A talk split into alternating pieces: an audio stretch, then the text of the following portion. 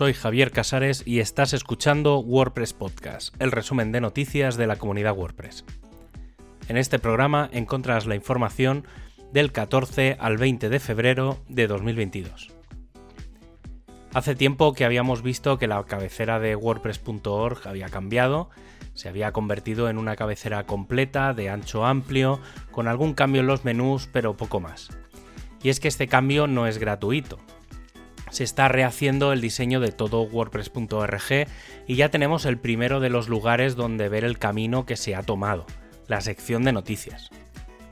Este nuevo look comenzó a gestarse en junio de 2021 por Beatriz Fialo y tiene como objetivo adaptarse a la estética del jazz, elemento en el que se centran los nombres de cada una de las versiones de WordPress. Y si algo ha hecho cambiar las motivaciones en estos últimos días es el anuncio del roadmap de WordPress 6.0. Muchos equipos estaban a la espera de saber cuál era el foco de la nueva versión para volver a ponerse manos a la obra. Cosas que sabemos. Para empezar, las fechas. Desde el 4 de enero de 2022 tenemos disponible la versión alfa que cada día recibe varias actualizaciones con algunas novedades. Por otro, sabemos que el 29 de marzo, que es dentro de un mes, se apuntará a la congelación de las novedades de la versión, pasando por varias betas que comenzarían el 12 de abril hasta llegar a las versiones candidatas que llegarían a partir del 3 de mayo para tener la nueva versión disponible el 24 de mayo, a menos de dos semanas de la WordCamp Europe. ¿Qué incluirá? Aún está por ver, aunque los objetivos se marcaron ya hace una semana con el anuncio de las novedades de la fase 2 de Gutenberg. Pero mientras llega WordPress 6.0 tenemos los siguientes pasos de la rama 5.9 y anteriores. La propuesta de lanzamiento de WordPress 5.9.1 ha sido el 17 de febrero con la aparición de la versión candidata y el próximo 22 de febrero cuando tengamos la versión final y podremos actualizar nuestros sitios. Esta versión por ahora incluye 33 correcciones en el núcleo y 52 correcciones en el editor. Y para los que no quieran esperar a WordPress 6.0 para las novedades del editor, siempre pueden probar el plugin Gutenberg con algunas novedades que se están chequeando. ¿Qué incluye Gutenberg 12.6? Pues se ha cambiado el panel de colores y los controles para texto, fondo y enlaces para que puedan expandirse en el menú. Dos nuevos bloques llegan al editor. El primero es la biografía del autor, que permitirá incluir elementos que aparecen en la ficha de cada usuario, y el bloque de leer más. Otra funcionalidad importante de cara a mejorar la compatibilidad entre bloques va a ser el que se mantengan determinados estilos cuando se cambia de bloque. Por ejemplo, si en un párrafo tenías una palabra marcada en azul y cambias a una cabecera, esa palabra en azul seguirá ahí.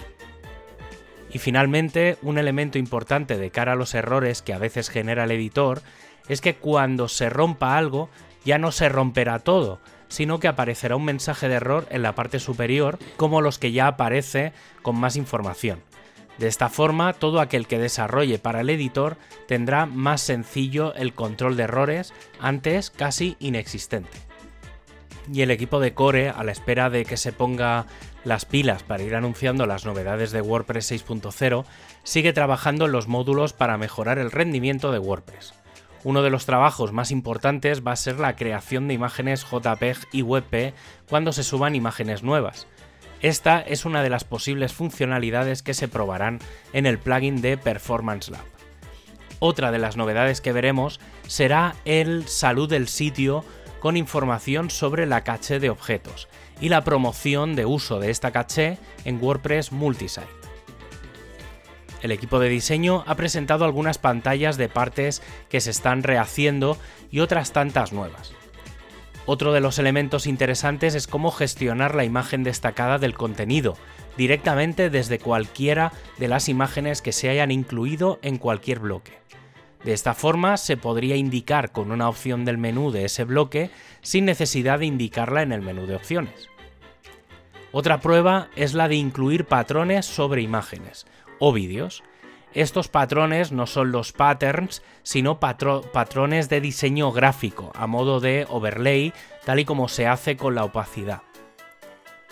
El equipo de accesibilidad va a tener que revisar el bloque de navegación ya que en WordPress 6.0 vendrá una nueva versión refactorizada de este bloque y por tanto se van a tener en mente las funciones de accesibilidad de un bloque ya de por sí complejo.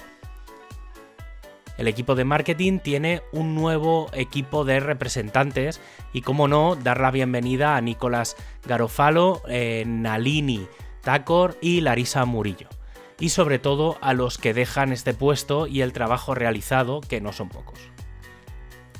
El equipo de documentación está planteando cuál es la mejor opción para identificar las distintas secciones de un contenido dentro de un documento. Hasta ahora se utiliza la almohadilla como símbolo para enlazar, pero no parece ser la mejor opción desde el punto de vista de accesibilidad. El equipo de comunidad recuerda que aquellas comunidades que se quedan atascadas con temas siempre pueden recurrir a las lecciones, workshops o cursos disponibles en Learn WordPress como fuente de inspiración o simplemente como material para seguir en los eventos. En otra línea y junto al equipo de WordPress TV se está planteando rehacer los 6 kits de vídeo que hay alrededor de Europa para los eventos por un lado, se quiere incrementar el número a 8 y reformularlos con nuevas cámaras, sistemas de audio y mesa de vídeo. Y para acabar, ya sabes que tienes todos los enlaces para ampliar la información en wordpresspodcast.es. Un abrazo y hasta el próximo programa.